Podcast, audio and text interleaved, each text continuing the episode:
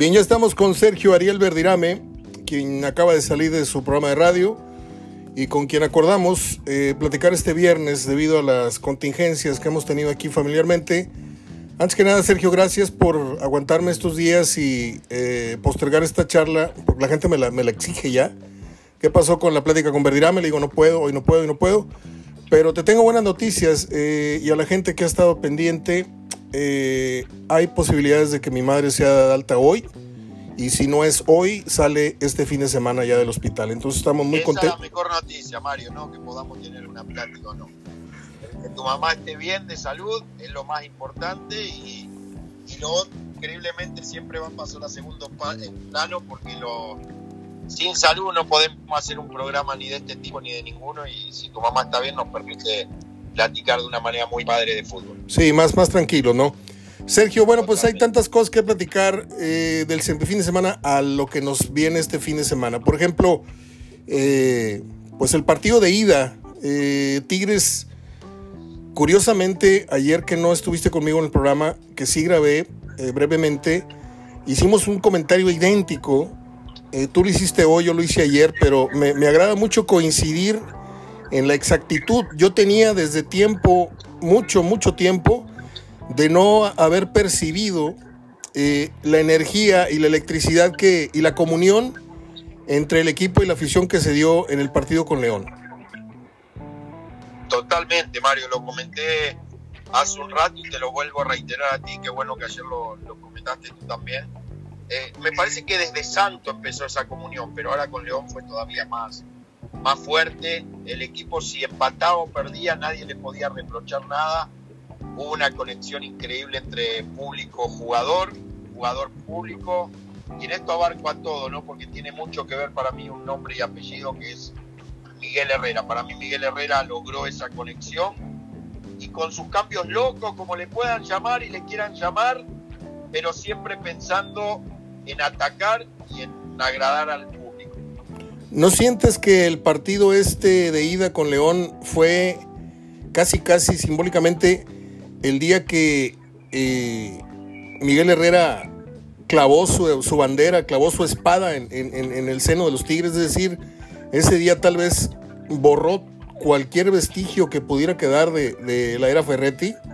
Totalmente, y si hace la estocada final ahora el sábado, mañana, a mí no me queda duda que hay un antes y un después del partido con León en la era Miguel Herrera Tigres. Miguel se consolida con ya muy pocas discusiones en el público de Tigres, porque hoy discutir a Miguel es por un capricho.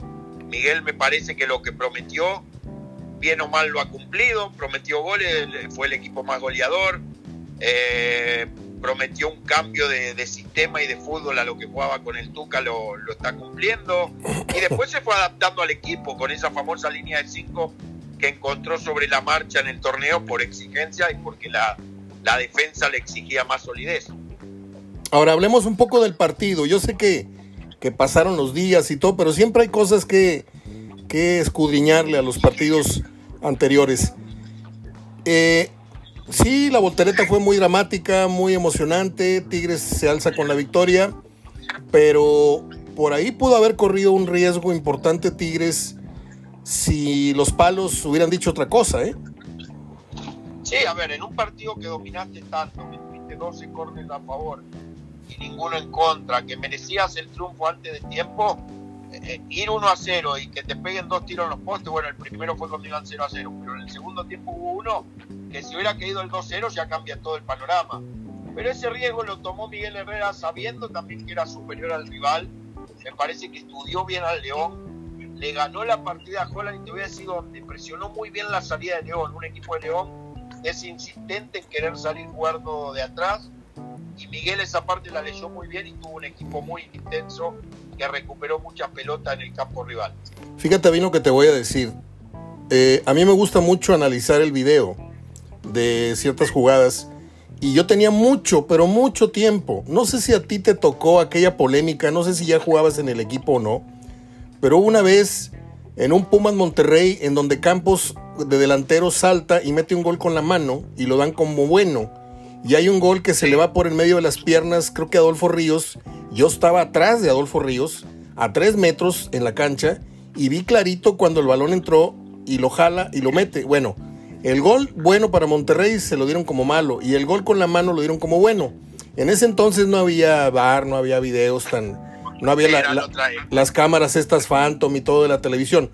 Pero estoy sorprendido porque la jugada esta del famoso fuera de lugar del Chaca, eh, hay una toma de la tribuna que muestra claramente el offside.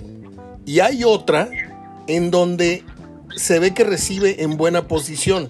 La de Florian. Florian. Sí, perdóname, perdóname, la de Florian. Sí, sí, sí, sí, sí, eh, ¿tú, con cuál te quedas? ¿Que, fue o no fue? No, yo me quedo con que fue fuera de lugar, Mario. Ah, bueno. Ya vi varias tomas. Ojo, yo también me confundí. Además, en Twitter le contesté a un aficionado que muy educadamente me pone la toma.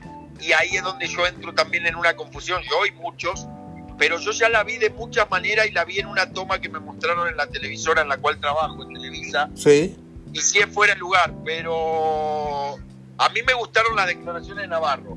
Al margen del árbitro que, que pega duro Navarro al bar, me reconoció. me gusta que el jugador también tenga voz, el bar está pintado, pero también él reconoce que Tigre fue superior. Entonces Tigre tendría que haber ganado el partido, sí. De ahí no se pueden escudar en que un gol en fuera de lugar, lo que sea. Pero me sorprende que el bar no revise la jugada. Ahora, perdón, calidad o cantidad, porque ya estamos viendo mucha cantidad de llegadas, pero ahora hay que afinar la calidad de las llegadas, creo yo, eh, hablando de, Miguel Herrera. Sí, a ver, podemos hacer un análisis son calidad o afinar la puntería nada más, porque hubo jugadas que a Tigre le faltó puntería. ¿A cuál me refiero? A la del diente, por ejemplo. Sí. Es una jugada clarísima de gol que el goleador del campeonato normalmente no fallaría. No fallaría quizás si vos me preguntás a mí o a cualquier entrenador o a cualquier persona que le guste el análisis profundo de la táctica, y sí, te gustaría llegar con jugadas más conjuntadas o con jugadas más elaboradas como, como equipo y no tanto en base a centros como el final. Pero hay momentos en el partido donde el partido se rompe y ya empieza a ser un poco desordenado. Siempre lo digo yo, y más en esta fase, fase perdón, de eliminatoria. Y Miguel, los goles han caído en esos momentos, en los momentos finales. Acordate el gol de Guiñac con Santos, el 2 a 1. Acordate el gol del, de Salcedo contra Santos y estos dos. Todos caen después del minuto 80. De acuerdo. Ahora, hablemos del partido de vuelta, los escenarios. Eh, León descuenta inmediatamente y aquello se le pone ahora en contra a Tigres porque con el 1-0 el que avanza es León. ¿Ves, como dijiste hace rato, a un León no quemando las naves desde el principio, Totalmente. atacando mesuradamente y lanzándose de ahora sí con todo el segundo tiempo. O ves a Tigres a su vez aguardando las cosas, estudiando a León o yendo inmediatamente por el 2 a 0, eh, por la ventaja de, otro gol. Yo voy primero a hablarte de León. Reitero lo que dije hace un rato. Yo soy León, hasta el minuto 70, 75 lo juego como si iría 0 a 0. ¿A qué me refiero? No puedo quemar las naves contra un equipo que en una contra tiene jugadores letales, porque no creas que van a estar dos partidos tan desatinados como estuvieron en el pasado. Y del lado de Tigre yo sí iría en busca del segundo gol, del gol que me da los dos goles de ventaja, pero no tampoco desesperadamente. Yo creo que va a ser un juego de estrategia, un juego de ajedrez, por lo menos yo lo veo así en los primeros minutos, donde los dos equipos van a querer eh, crear posibilidades de gol, que eso es lo que me hace ver un partido que puede ser ofensivo, pero no vueltos locos. ¿A qué me refiero? No veo a un León que saque un defensa para meter un delantero o que pase a jugar diferente a como venía. Para mí León se va a plantar con los cuatro defensas, con los dos selecciones y con los cuatro tipos de ofensiva como viene. Y en el caso de Tigre veo el, idéntico el mismo equipo. Por lo menos así lo veo yo y no regalaría nada. Y hablando de León, minutos 70, 75, ahí sí quemo mis naves y puedo meter al centro delantero y puedo meter jugadores de más ofensiva y empezar a restarle gente a mi defensiva. Como prensa local que eres y somos, eh, debemos sentimentalmente a lo mejor estar con Tigres, pero la realidad es que si esto fuera al revés, si la vuelta fuera acá en Tigres y si Tigres hubiera caído por un gol eh, y si hubiera estrellado dos en el poste allá en León, estaríamos con la esperanza de que aquí se le da vuelta al asunto. ¿El León debe ser considerado favorito en la vuelta? A ver, Mario, el tema para mí que va a pesar mucho. Si me lo hubieras preguntado con un 2-1 pero que Tigre iba ganando 2-0 y el gol lo hace León al minuto 89 y la parte anímica la trae León, y dudo que favorito León. Pero para mí en el fútbol y en la vida cuenta mucho la parte anímica. Tú haces un programa con la parte anímica porque tu mamá va a salir del hospital mucho más eh, fuerte que si lo tendrías que hacer con alguien que tú quieres pasando un momento difícil. Igual en el fútbol, yo creo que la parte anímica hoy la tiene Tigre y el favorito tendría que ser Tigre. Yo creo que quedó muy debilitado en lo anímico, perdón que puse un ejemplo medio, medio fuerte, pero así es. Sí. Y León creo que está mal, mal en la parte anímica. Eh, a ver, hice todo, tuve a un equipo hasta el minuto 90 knockout y me tiró dos golpes, minuto 90 y en el minuto 94 y me noqueó, porque quedó noqueado. Tiene posibilidad de levantarse, sí, pero no lo pongo como favorito. No. Bueno, ¿y qué pasó con el ánimo de Pumas anoche entonces? O sea... Bueno, lo de Pumas ya no le alcanzó pura, pura y exclusivamente con el ánimo y me parece que en la parte táctica fue un equipo mucho más ordenado y mejor equipo el, equipo de Atlas. Yo ¿Sabes? vi a otro Puma comparado a lo que vi con América y a lo que vi Mario contra Toluca. Me recordó mucho, sabes que el partido de anoche me recordó mucho un desayuno eh, de los varios que tuvimos alguna vez con la Volpe. Desayunábamos el sábado que, iba a jugar Atlas o Toluca o el que fuera eh, aquí. Él estaba en Atlas. Sí, entonces eh, pues tratamos de aprender un poco. Yo sé que la Volpe no es santo de la devoción de mucha gente, pero quienes lo conocemos, este, como el que me conoce a mí, pues sabe perfectamente cómo soy. Y el que nada más de oídas, pues puede decir misa. Yo conozco a la Volpe, he, convivido mucho con él. Y es un tipo de buenos sentimientos, muy conocedor, que no ha tenido la suerte de su lado. Y que tiene mil defectos como yo, como tú, como cualquiera. Pero él por... Como todos. Como todos. Y me dijo, eh, no me acuerdo cómo fue la pregunta, y me dijo, mira Mario, orden contra orden gana el equipo que tenga algún jugador... Eh, sí, algún jugador que tenga un jugador que sobresalga en la calidad. Claro, claro, calidad, orden contra orden gana calidad. Sí, y en este caso, creo que ayer Pumas se topó con eh, eh, el orden hecho equipo en esta temporada que es el Atlas. El Atlas juega por nota en, su espectro defensivo y adelante, pues encontraron ese zapatazo de Furch y con eso creo que Pumas va a tener muy complicado ir a hacerle dos al Atlas sin recibir gol. No, yo viendo el Atlas todo el torneo y el orden que ha tenido, lo explicas perfecto, yo veo esa serie casi definida. Lo bueno que el fútbol mexicano te da la posibilidad que nada está definido, porque Pumas ya te demostró que en 45 minutos le hizo tres goles a Cruz Azul, que casi en medio tiempo también le hace tres goles a América, entonces tiene respuesta, tiene con qué, pero yo comparto contigo, el orden que le ha dado Coca al Atlas es fundamental para este momento para ser un finalista. Creo que Atlas tiene muchas posibilidades de, ser finalista del fútbol mexicano. Ahora, ya para, ya para irnos a fondo en esto, vamos a palomear a Tigres en la final. Vamos a decir que Puma no pudo con Atlas. La final está puesta, cerrando en el Jalisco. ¿Cómo verías tú a Tigres en porcentaje de título frente a un Atlas más fuerte que nunca? Definirlo acá. Yo creo que Tigre tiene las grandes posibilidades de la final, si es con Atlas, tratar de definirla acá. Que no le pase lo que le pasó a Rayado de tirarle dos veces a gol en 90 minutos. Veo a Tigres que, que va a ser un equipo insistente y esa me da la, la pauta que un equipo ordenado contra un equipo desordenado, pero de más calidad, le pueda llegar a ganar acá. No veo a el partido Atlas Monterrey de poca llegada, al contrario veo a Tigres encima y lo veo llegando como si es León, veo a León. Yo creo que Atlas, yo dije una cosa y no me voy a cambiar de bando. Dale. El que gane de Tigres León es el campeón. Bien. Pero ojo que respeto al Atlas y mi respeto para lo que hizo en toda la temporada y aplaudo lo de Coca con un plantel bastante corto, bastante chico, con muchos jóvenes pero creo que hay que respetar también el nivel de los jugadores y tanto Tigre como León tienen mejor nivel. ¿No te desagradaría entonces que Atlas fuera campeón? Me encantaría, a ver, me encantaría que Atlas dé un golpe de autoridad. Sí. Pero hoy por hoy veo a León o a Tigres superiores a Atlas y tienen que jugar una final. Sí, se me figura así como un peso completo contra un Mike Tyson contra Julio César Chávez, ¿no? Chávez era más, más boxeador, más técnico y el otro era, tenía una pegada impresionante. Estás ahí. Es que León y Tigre tienen esa pegada que no la tiene Atlas. Así es, así es. Estamos de acuerdo. Por último, el caso de este muchacho Acevedo que ya está en la selección y, y que hay una nota que está incendiando las redes, yo no sé si sea cierto o no, pero que ya hay un acuerdo con el Bayer Leverkusen para que se vaya a jugar a Alemania. Eh, ¿Cómo lo ves? Ojalá, ojalá que se dé por él. No tiene un físico extraordinario como para ir al fútbol alemán. Hablo que yo veo el fútbol alemán y veo arqueros de, de Sí, mucha estatura, sí, sí, sí. pero es un buen arquero y ojalá le llegue el momento. A ver, bienvenido siempre que sea para el mexicano. Ahora te la cambio yo a vos. ¿Va a jugar?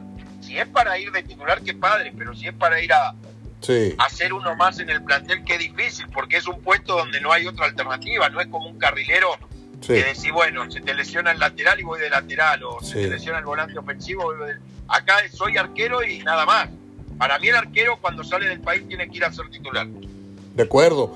¿Y, y tú lo incluirías ah, como segundo o tercer portero en este mundial?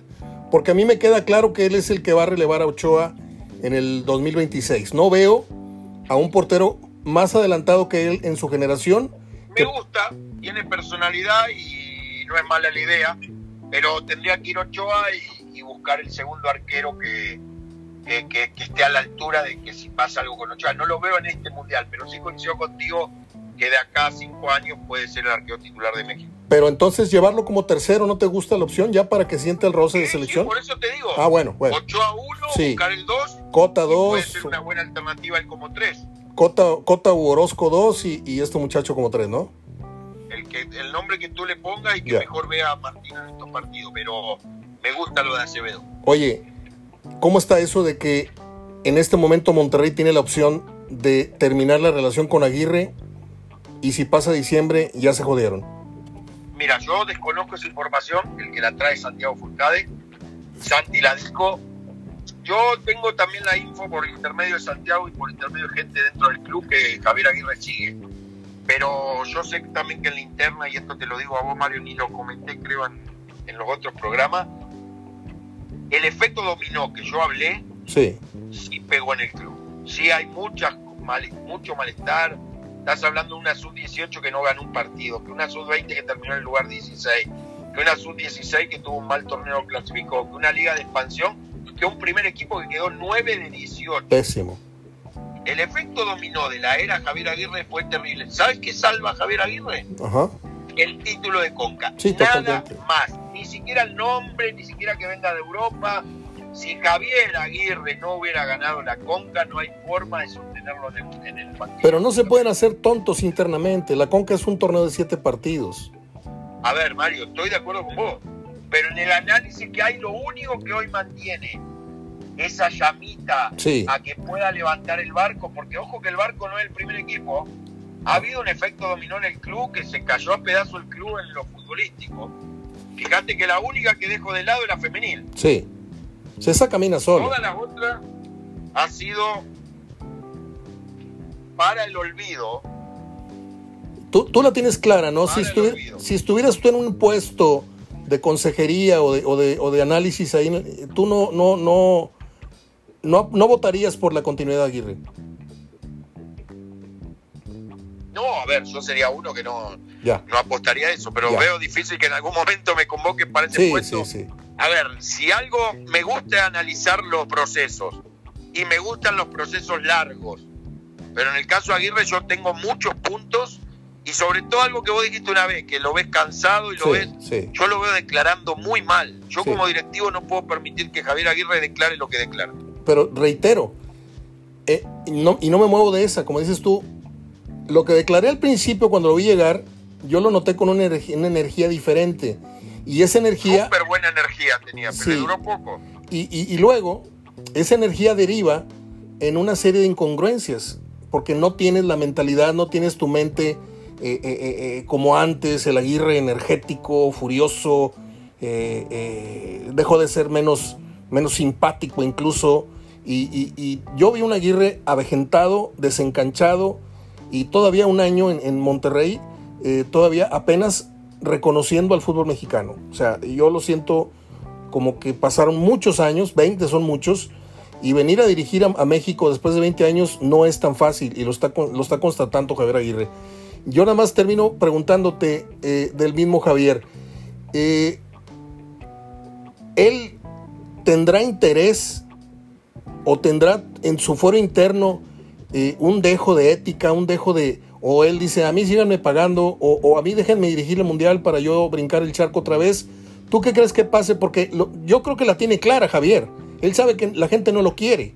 Él sabe que ya lo pidió. Conociendo los antecedentes de Javier y todo, él debe estar pensando o él debe estar convencido, porque lo otro sería una locura, que puede levantar este equipo. A mí lo que no me gusta es la poca energía que le he visto últimamente y sobre todo voy por otro lado, el tema de las declaraciones, porque yo soy Javier Aguirre, lo dije el otro día, a todos los periodistas, Mario Ortega, Sergio Verdirame, Burcade, el que vos quiere mande que ha dicho cosas de él, le tapo la boca contestando fácil. Sí. Si fue un mal torneo, si fue un fracaso. Listo. Basta de excusa. La excusa ya eh, no, no existe la excusa. Para mí, la mejor es, gracias a Dios se logró el objetivo de la CONCACAF. No tuve, quizás yo, la, la, la sabiduría de entender a este gran plantel que tengo. Fue un mal torneo, pero vamos por la revancha. Pero Sergio. No, él al buscar excusa le da más alimento a los periodistas, nos da más alimento para que hablemos lo que se ve. ¿No le faltaron cascarones allá a Davino o a, o a, quien sea de ahí, de los que deciden?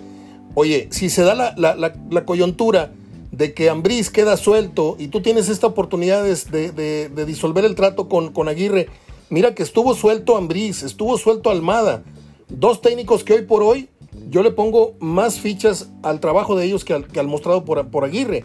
Y te sigues quedando con Aguirre, habiendo dos técnicos. siento que ellos están convencidos o están muy a gusto con Aguirre porque yo primero hubiera llamado la atención por las declaraciones. Sí. Y no vi ningún directivo de Monterrey que salga con los pantalones bien puestos a decir no estoy de acuerdo con lo de Aguirre, lo que dijo Aguirre es una locura. No, al contrario, lo salen a proteger. Mucho. Pero coincido, había técnicos que se podía ¿Se podía negociar o se podía intentar? Sí.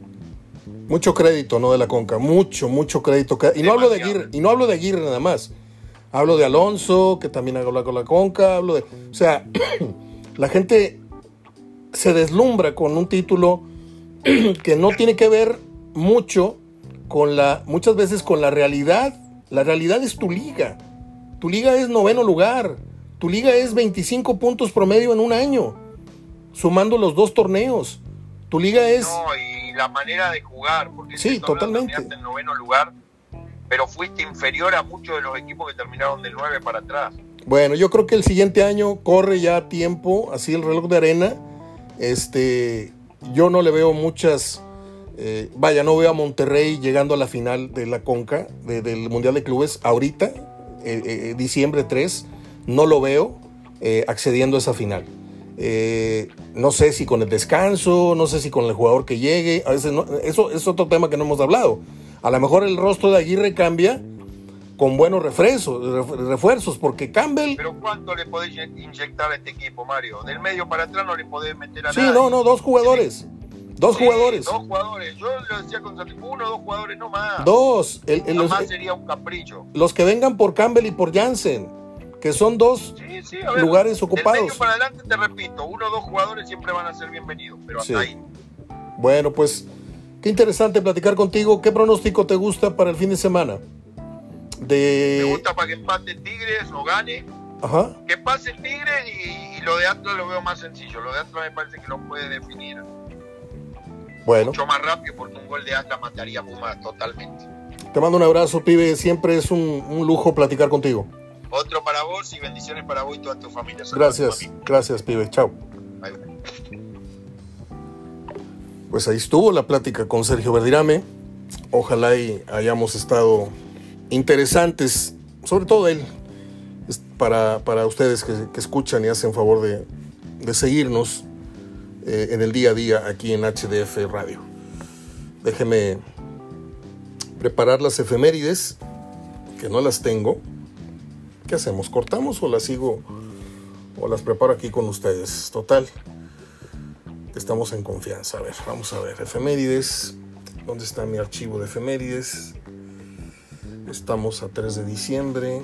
Vamos a abrir el archivo de las efemérides en el día 3. Permítame un segundito. Nada más le voy a dar los balazos. No vamos a, a, tirarnos así mucho al hondo. Ah, por cierto, me está esperando la llamada Juan Reina. Ahorita le voy a, le voy a hablar. Un día como hoy nació el cantante Andy Williams. Mi papá tiene discos de ese señor. Un güerito muy simpático, él, muy, muy sonriente. Nació Ozzy Osbourne.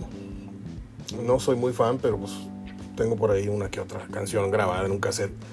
Nació uh, Julian Moore. Nació Arlette Terán, Mónica Sánchez. Uh, mataron a un cantante de un grupo de nombre Sergio Gómez. Era el líder del grupo Capaz de la Sierra. Por si usted es grupero, aquí le, le doy gusto a todos. Este nació mi compañero de aula, Adal Ramones. Híjole, no sé si contar la anécdota porque todavía tengo pendiente el contenido con, con Sergio, con Sergio, con, con Juan. Pero Adal Ramones fuimos contemporáneos, somos amigos. No soy el mejor amigo de Adal, pero tampoco soy el desconocido. Nos dimos un abrazo en una reunión de exa URs de comunicación. Este, todo el mundo quería fotos con él y todo. Ya andaba muy, muy arriba. Este, de hecho, yo lo abracé y le dije al oído, oye, te quiero escribir la biografía porque yo me sé muchas historias. Y volteó y muy alzadamente me dijo, sí, te cuesta un millón de dólares los derechos. Y yo me reí, dije, no seas mal, no es en serio. Y ya, se fue con su highball a otra parte y esa es la última vez que hablé con él, pero me quedo con los buenos recuerdos que tengo de Ramones. Este, lo que iba a contar es que una vez hubo una fiesta allá por su, casa, vivo por rumbo de, española o country, por allá me acuerdo, en los ochentas fue esto. Y, y tocó mi, mi, amigo hermano Rafa, y este, en la sala estaba la batería, los músicos, la guitarra, todo esto. Y era de esas fiestas en donde había una reunión en cada cuarto, ¿no? En la cocina, en el patio, en la sala, en el recibidor, en la cochera, afuera, en los carros, todo. O sea, era un reventón de esos que empezó a las 7, 8 de la noche y acabó a las 7, 8 de la mañana. Y hay un video en beta.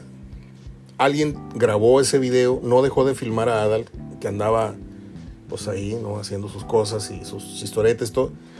Y por alguna razón, ese video cayó en mis manos y nunca lo regresé. No me acuerdo ni quién me lo prestó ni nada. Y el otro día este, fui al estudio de un amigo que tiene todavía las, las, videocaseteras y es un documental impresionante. El día que yo vuelva a ver a Dan Ramones se lo voy a entregar en las manos porque ese video le pertenece. Pero ah, cuántas cosas se ven ahí.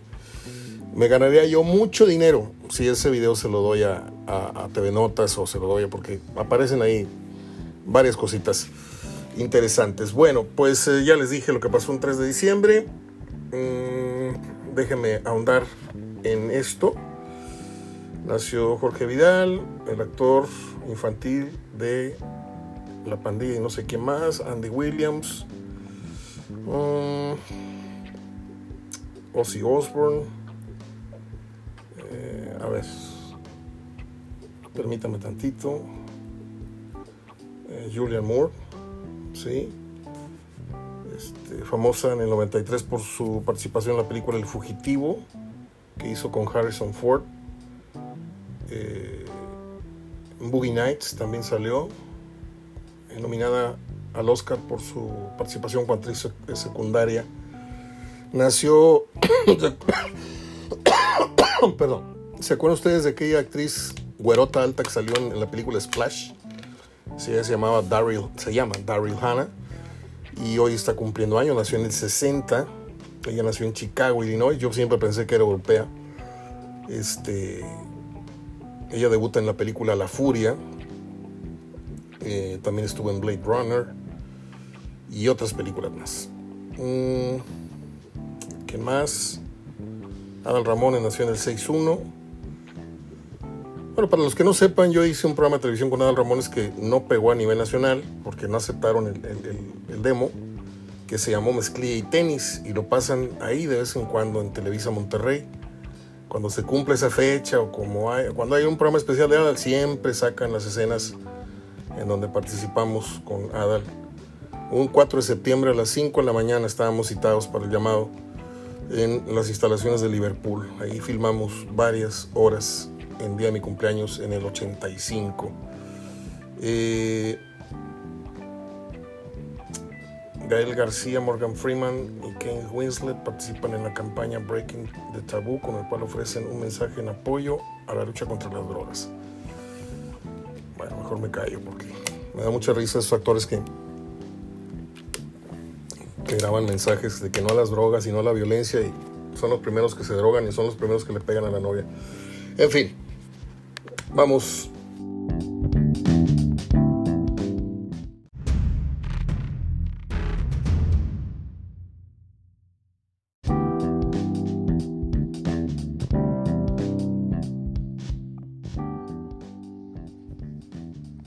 Bien, ya estamos en conexión con Juan Reina Loa después de la charla con Sergio Verdirame.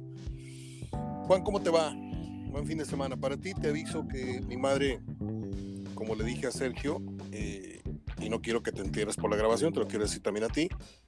Eh, mi madre tiene programada su salida del hospital entre hoy o el fin de semana. Eso ya es decisión de, de los médicos, pero pues te lo, te lo comparto porque fuiste también de las personas que estuvo muy cerca de mí en estos días y yo sé eh, el agrado y, el gusto que te va a dar también que estemos ya un poquito más, más a gusto trabajando juntos, Juan. ¿Cómo te va? ¿Qué tal, Mario? Buenas tardes a ti y a todos tus radioescuchas. Qué alegría saber esa noticia de tu señora madre. De verdad que me da mucho gusto. Ojalá que, que continúe en franca recuperación. Ahora, bueno, en, qué mejor estar en su casa, ¿no? Acompañada eh, con los cuidados eh, necesarios y, sobre todo con todo el amor y, cariño que, que, se merece, ¿no? Que es lo más importante. Así es, Juan. Pues gracias nuevamente, públicamente te lo digo a ti, a Sergio y a toda la gente que estuvo en esto. Eh, a mi hermano, que es el que lleva la batuta en esto, yo no me quiero colgar las, la medalla de nada. Mi hermano menor es el que ha estado más atento de cuestiones médicas. Yo soy un poco más rajón y aparte que traigo una gripa tremenda, entonces puedo estar a ratitos ahí nada más. Hice varias guardias, hice dos o tres, pero el que ha estado más tiempo ahí con ella mi hermano menor y una enfermera y unas primas y, médicos, entonces estoy muy, muy agradecido. Eh, ¿Te gustó o no te gustó el Pumas? Ya hablamos de León, León Tigres en la ida, sí, ¿verdad? Sí. Bueno, el de anoche, ¿qué te pareció? Pues un partido como esperábamos, eh, un tanto cerrado y muy diferente al partido frente, o bueno, el que aconteció entre León y Tigres. A mí me decepcionó un poco por la intensidad.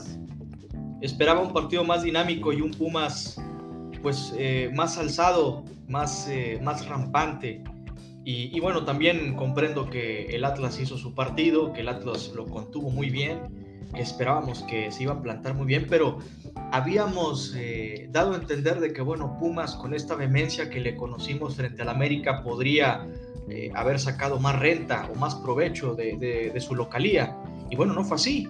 El Atlas simple y sencillamente continúa lo suyo, muy bien los, los neutralizó, fueron muy pocas llegadas o, prácticamente nulas, solamente, sí, nulas, solamente le conté por ahí una, bueno, la intervención que tuvo Camilo Vargas al final, entonces, yo creo que eh, en cuanto a lo que quizá las expectativas de ambos equipos sí estuvieron un poquito por debajo, más Pumas. Yo creo que el Atlas continuó haciendo su partido y, fue digno vencedor, pero sí, bueno, eh, no hay punto de comparación entre un partido, el que aconteció el miércoles y el que vimos ayer en, la UNAM. Fíjate, eh, no sé si opines igual o no. Yo creo que los momentos de inspiración son eh, mágicos, son, son especiales. Cuando tú, una cosa es entrar jugando muy bien, eh, en este momento yo no veo al Atlas inspirado, lo veo eh, muy, muy concentrado, lo veo no haciendo cosas producto de la inspiración, cuando te salen goles muy bellos, jugadas muy bellas, jugadas de salón, eso es jugar con, con, el duende de tu lado, ¿no? yo vi, a, yo vi a Pumas con un dejo de inspiración, motivados por no sé qué, o por el coraje, o por el orgullo, o por la tribuna, o por las remontadas aquellas. Pero llega un momento en que no es, no es posible seguir eh, evocando a, la inspiración para seguir eh, teniendo los resultados. Llega un momento en que la inspiración se va y queda tu capacidad, máxima, mediana o poca capacidad. Ok, Pumas tuvo una capacidad mediana tirando a mala durante el torneo, elevó su capacidad, más aparte encontró esos momentos de inspiración que le hicieron eh, ver, hacer ver muy mal a la América, que le hicieron ridiculizar a Cruz Azul, pa, pa, pa. Pero de repente llegas y te enfrentas a un muro y la inspiración no te da ni el pico, ni la pala, ni el martillo para tirar ese muro o tienes la capacidad para subirlo o tienes la capacidad para quedarte viendo la inmensidad del muro y ese, eso fue lo que, lo que ha venido haciendo el Atlas, pararles un, hasta aquí a Monterrey con todo su supuesto arsenal de jugadores muy caros y, y Jansen y, Funes Mori y, el Maxi Mesa y Campbell y el otro y no, Atlitas con su caja de herramientas, Coca ha, ha montado una pared y a ver quién me la cruza y pues yo veo ahora muy difícil que Pumas este, le vaya el clave 2 sin respuesta al Atlas. Que puede pasar, puede pasar. Pero para, para, para, que eso pase, creo que tiene que volver a tocar esos, esos puntos de, eh, angelicales de inspiración que te da a ratos la liguilla, a ratos. Tú no puedes esperar, yo al menos no esperaría que Pumas eh, hiciera el mismo partido que hizo con América, que hizo, o sea, yo creo que esos son momentos que si quemas ese cartucho en la semifinal, pues estás frito, porque esos lo, lo necesitas en la parte importante que es donde estás disputando el campeonato. No sé si me expliqué. Sí, sobre todo por, por la forma en cómo son los dos equipos, ¿no? Conocíamos la capacidad del Atlas, tiene una capacidad de sobra para desarticular ofensivas hay que verlo, sobre todo ya en una final contra León o Tigres, o Tigres o León. Ahí, pues bueno, ya sería la prueba definitoria, ¿no? Para, para acabar con sus equipos, sobre todo para ver si, si, si le da garantía esta, esta postura, ¿no?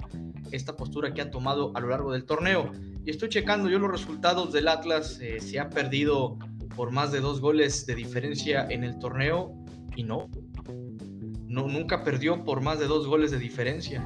En, las 17 fechas. Solamente tiene una derrota contra el América que fue por la mínima, inclusive Atlas tenía una ventaja eh, superioridad numérica en cuanto a, jugadores. Y eh, por ahí, bueno, por ahí alguna otra derrota que haya tenido, también otra por la mínima contra el Puebla, fue de local en la jornada número 6 y de ahí en fuera ya no perdió.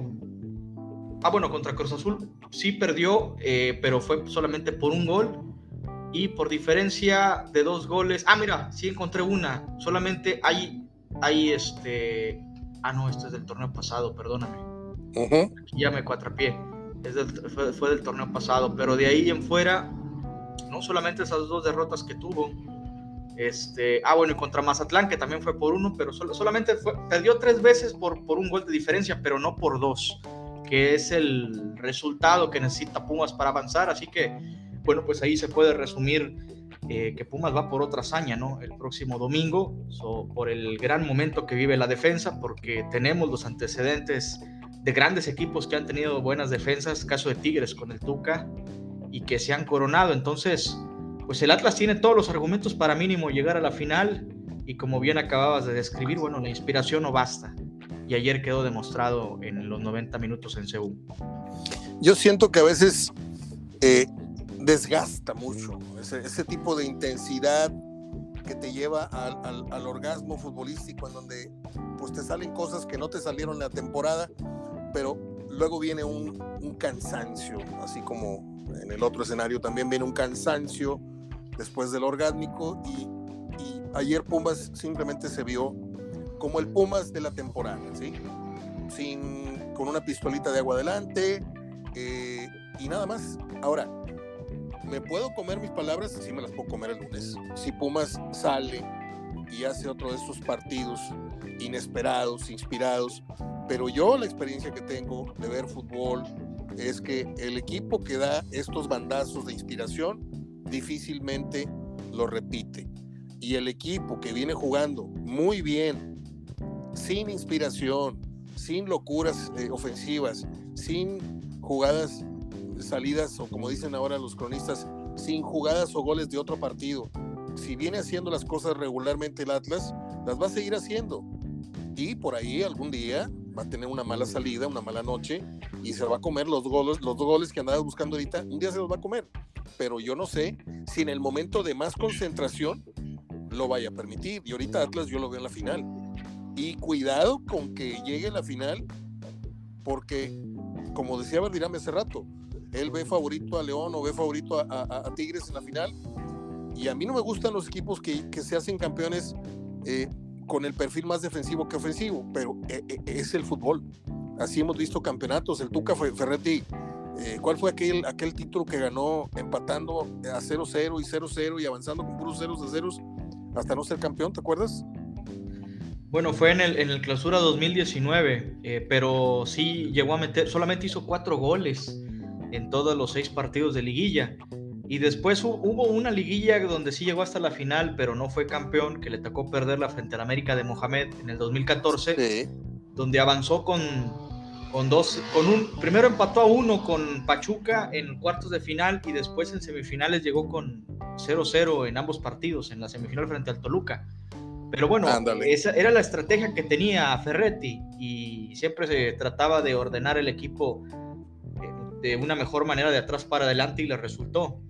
Entonces, eh, hoy el Atlas vive esa realidad. Creo que lejos de gustar o no, es un equipo que ha tenido constancia. Ayer daban el dato muy bueno de que en la jornada 1 se enfrentaron ambos equipos y el Atlas solamente tenía un jugador que no estaba en la alineación.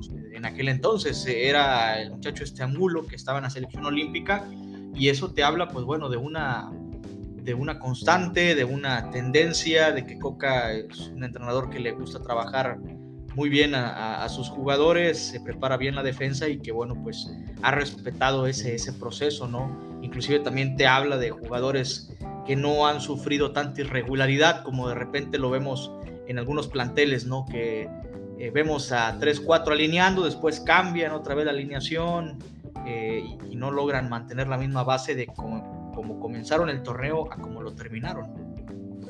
Bueno, pues eh, tu pronóstico para los regresos. ¿Qué vas? Porque una cosa es el, resultado y otra cosa es el pronóstico. ¿Qué pronóstico para la final tienes? Eh, ¿Avanza quién? Pues mira, a mí me gustaría Tigres Atlas, pero yo la verdad sí veo duro y creo que León es el que en el papel, me mantengo en la misma, sigue siendo favorito. León y Atlas. Estás con, estamos en la misma, ¿eh? Y no te lo digo para seguirte, sino lo, lo grabé hace ratito con Sergio. Y de hecho lo publiqué ayer en Tier. No nos hagamos locos. El favorito es León. Ganó Tigres, debe haber goleado, tal vez. También pudo haber estado 0-2, también. Los hubieras y todos los escenarios ya pasaron, no existen. Pero vamos respetando el regreso a León. Porque pues la raza de Tigres se emociona pensando en que ahí ya fueron campeones. Pero sí, fueron campeones con Nahuel en figura y fueron campeones sin Mena en la final. Y muchas razas se le olvidan ciertos detalles. Ahora es otro equipo, es otro entrenador. Y yo siento que Tigres, sin llegar ya a estar sonando a disculpa esto, pero Tigres y Miguel Herrera ya cumplieron con un gran primer torneo en este nuevo proyecto. Y si caen ante ante León yo no llamaría fracaso el lunes a, lo, que hayamos visto. Simplemente una, una, especie de lógica, ¿sí? ¿Por qué? Porque León trae la inercia entre lo nuevo y lo, y lo que dejó Ambriz y algunos recuperaron nivel, otros la memoria, etcétera. Y, y Tigres trae buenos momentos, porque hay, no hay que olvidar la, la ristra de empates que tuvo Tigres en casa, que, que ahorita estamos todos de, de fiesta porque los, los tenemos en la semifinal, pero hace unas semanas este, Miguel Herrera estaba siendo muy cuestionado en, su primer torneo, ¿no? No sé si estés de acuerdo. Sí, también yo considero que, Tigres, bueno, una cosa también es, es muy cierto y hay una realidad que Tigres tiene en estos momentos los revulsivos han demostrado más, ¿no? Y tiene cartas suficientes, pero en el papel no podemos descartar lo que León vaya a, realizar o hacer, eh, sobre todo con la intensidad que juega en los primeros minutos. Y si logra poner en jaque como lo hizo con esa jugada polémica en donde lo, salvó a Nahuel el fuera del lugar de la expulsión, pues se van a presentar eh, jugadas similares, ¿no? Claro, suponiendo que Tigres va a buscar ese gol que le dé la tranquilidad y que abra el marcador para que León vaya por dos. Es ahí donde se pueden abrir espacios y donde comentamos que León pues pueda por ahí empatar el global que a la postre le estaría dando el pase momentáneo por posición en la tabla. O sea, son situaciones, escenarios que hay que contemplarlos y en donde Tigres lleva desventaja, ¿no? Entonces, eh, indudablemente por eso eh, tenemos el argumento de que León eh, tiene con qué para darle la vuelta y, poder enfilarse a la final, pero eh, lo sigo viendo muy parejo. O sea, Tigres también tiene con qué, tiene, tiene banca, pero yo creo que los primeros minutos van a ser clave para, para ver si doman o no a la fiera. Y otra vez, en donde esperamos ver más fútbol es en el León Tigres y en donde esperamos ver un partido de más precauciones, incluso en bajas, es en el Atlas Puma, ¿no? Sí, sí, ese partido yo creo que se va a mantener en la misma, ¿no? Creo que Atlas no va a salir tampoco desbocado, al contrario, Pumas es el obligado y es el que va a tratar de, ponerle un poco más de juego.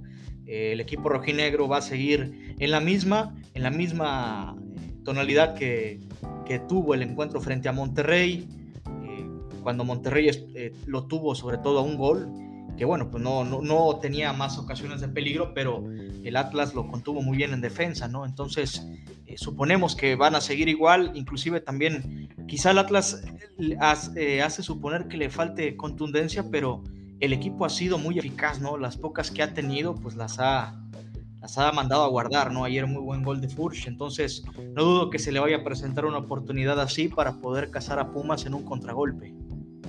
Muy bien, Hablemos ahora del otro tema que me parece que es el que está rifando ahorita en las redes, que es el tema de, Acevedo. Eh, ¿Es oficial, es un rumor, es un borregazo o es casi un hecho eh, el traspaso de Acevedo al fútbol alemán? ¿Qué sabes?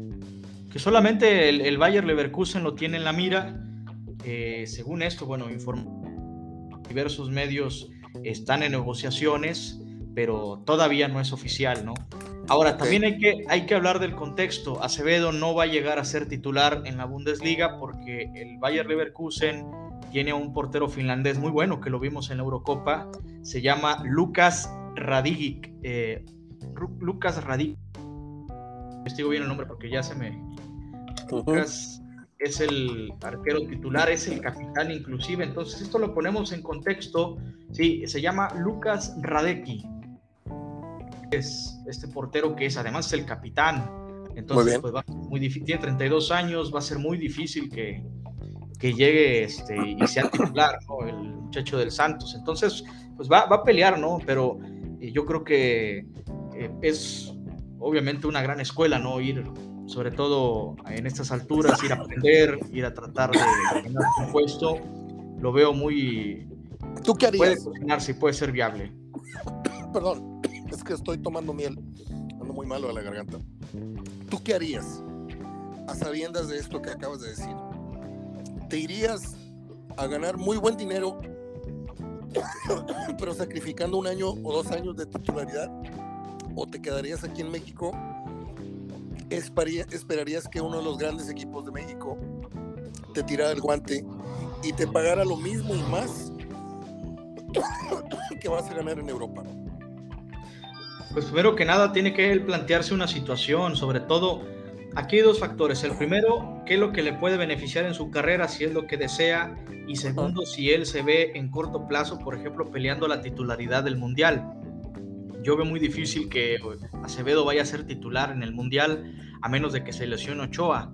En ese sentido, yo si fuera Acevedo, pues obviamente yo eh, me, bueno, optaría por tomar o, irme al, al, Bayer Leverkusen, porque además, pues bueno, ya subes un escalón, vas a ir a pelear obviamente a otro nivel, quizá a lo mejor vas a ser banca, pero yo creo que no es lo mismo ser titular aquí que ir a ser banca a un equipo, pues vamos a, ponerlo de segunda línea, ¿no? Del fútbol europeo, que es protagonista, que pelea, no es el, Bayern Múnich ni el Borussia Dortmund, pero pues es un equipo que no deja de estar ahí, ¿no? En, el radar de, de, la élite.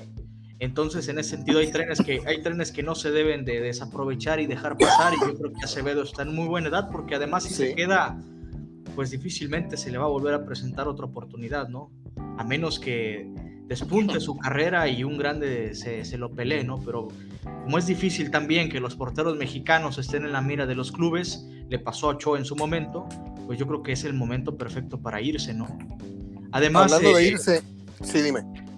La Bundesliga no tiene, muchos preguntaban por, porque qué pasaría, sobre todo hay, hay ciertas reglas de que extracomunitarios, aquellos que no pertenezcan, ciudadanos que no sean de la Unión Europea, eh, no hay límite de extracomunitarios. Regularmente en España o en Inglaterra hay límite de tres. Por eso muchos jugadores deciden nacionalizarse para tener el pasaporte del país donde residen, que ya son miembros ahí de la Comunidad Europea. Entonces, como no hay límite de extranjeros o extracomunitarios en Alemania, por eso, por eso están buscando un portero extranjero o mexicano, en este caso Acevedo.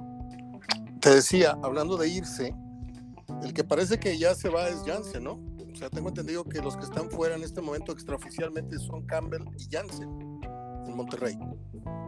Sí, eh, estaban ahí por ahí en negociaciones, en un estilo y afloja la directiva. Se mencionaba que Davino inclusive se entrevistó ya con la gente de, del Seattle Saunders para la transferencia. Y bueno, de Campbell lo, que, lo único que está pendiente es eh, si se va a préstamo por ahí, bueno, ya también sería venta.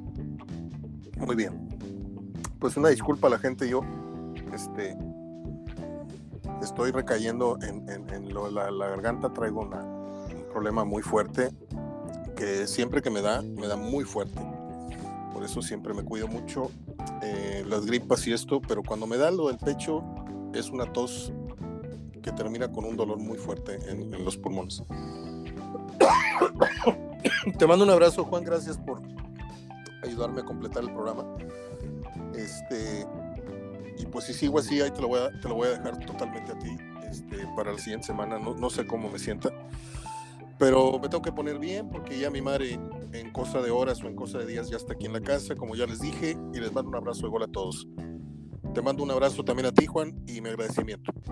Gracias, igualmente recíproco, que estés muy bien, que te mejores y por supuesto también darle una cálida bienvenida a tu mamá. Muchas gracias. Estamos hablando el próximo lunes. Espero ya con mejor, con mejor salud. Muy bien, excelente. Abrazo de gol. Abrazo de gol. Chao.